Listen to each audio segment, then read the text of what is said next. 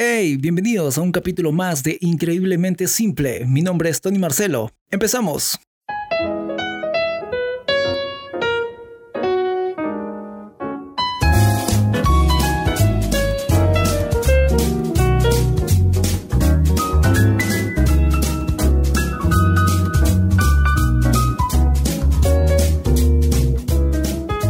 Hey, ¿cómo están? Espero que realmente estén muy bien. El capítulo de hoy se llama Teoría de cuerdas, la palabra y Lady Gaga. Y quiero comenzar preguntándote, ¿alguna vez has escuchado sobre la teoría de cuerdas? La teoría de cuerdas nos señala que las partículas aparentemente puntuales, aquellas que imaginamos como microscópicos objetos, son en realidad estados vibracionales de un objeto extendido más básico llamado cuerda. Y trataré de explicarlo un poco mejor.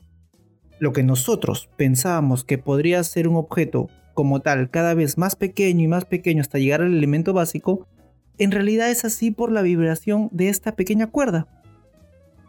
Es decir, si esta vibración fuera de un modo, sería un electrón. Si esta misma cuerda tuviese otra vibración, sería quizá un fotón de luz. Nos damos cuenta entonces que podría tomar distintas formas y a partir de ellas crear una materia distinta tan solo por cambiar la forma de las vibraciones. Y yo sé que quizá hasta este punto pensarás, ¿de qué rayos me estás hablando, Tony? No vine a una clase de física. Es cierto, no viniste a una clase de física.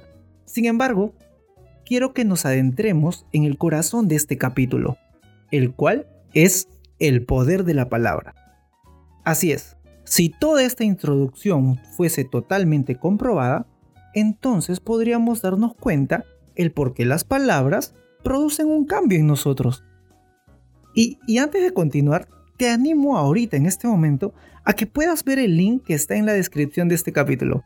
Porque sabes, esto entonces nos diría que se creó todo a partir de las vibraciones, de un sonido, de un estruendo.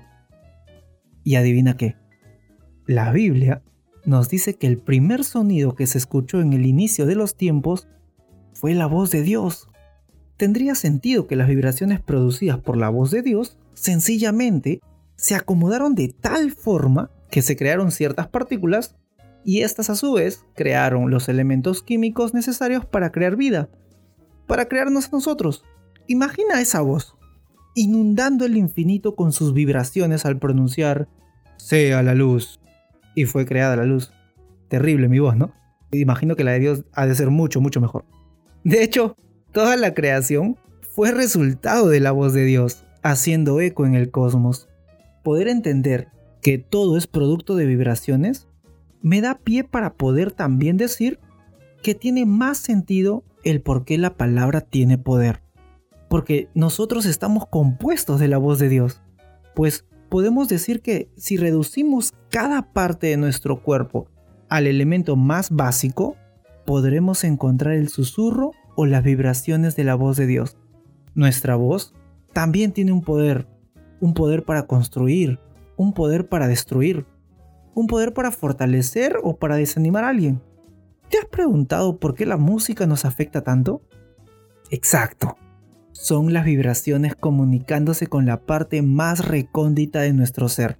De hecho, cobra también sentido el por qué los pacientes de Alzheimer pueden olvidar todo, pero son las melodías o la música lo que al parecer les es imposible olvidar. Como en el caso del gran Tony Bennett, el cual a sus 96 años no reconoce a su esposa ni a sus cuatro hijos, pero él no olvida las letras de sus canciones ni las notas del piano, y acaba de grabar quizá acaso su último disco junto a Lady Gaga. Y saber todo esto es algo grandioso, porque Dios nos dejó su palabra. Y aquí me refiero a la Biblia. Y con el permiso de mis amigos músicos, es como si la Biblia fueran las notas musicales que nuestra voz puede interpretar. Y al pronunciarlas, estamos alterando, comunicando a cada pequeña partícula de nuestro cuerpo que el Creador nos ama, que sus planes son los mejores para nosotros, que aún desde mucho antes que estuviésemos en el vientre de nuestra madre, Él ya nos había pensado, nos había diseñado a causa de un propósito. Así es, no estás aquí en vano. Y te cuento algo más. En cada momento que tú pronuncias la palabra de Dios u oras por alguien, estás añadiendo bendición en todo su ser, pues resonará hasta en lo más ínfimo y producirá lo mismo que produjo en el génesis de nuestra historia. Vida, vida en abundancia. Así que, anda, ve y cree firmemente una vez más que Dios ha diseñado cada partícula de tu ser con su propia voz. Cree una vez más que Él te sigue amando, aun cuando pienses que no te interesa ninguna religión. Pues, te cuento algo, Él no necesita ninguna de ellas. Lo que Él necesita es una relación contigo, una comunicación, una charla bilateral, donde el común denominador sea la sinceridad y no los protocolos. Por otro lado, no quiero terminar esto sin animarte a que hagas esa llamada, a que mandes ese mensaje, a que vayas y bendigas con tus palabras a un amigo, amiga, un familiar, a tu hijo, a tu hija, quizá a tu esposo o a tu esposa, a alguien que de pronto tú sabes que lo necesita. No imaginas lo mucho que puede significar para alguien un ¿cómo estás? o, un estuve pensando en ti y quiero decirte que... Y si me dices, Tony, pero eso ya lo sabía. No sé por qué usaste la teoría de cuerdas para explicarlo. En realidad, siempre me causa una sonrisa curiosa ver cómo la ciencia descubre cosas que Dios ya había descrito hace tanto tiempo de una manera tan simple. De una manera increíblemente simple.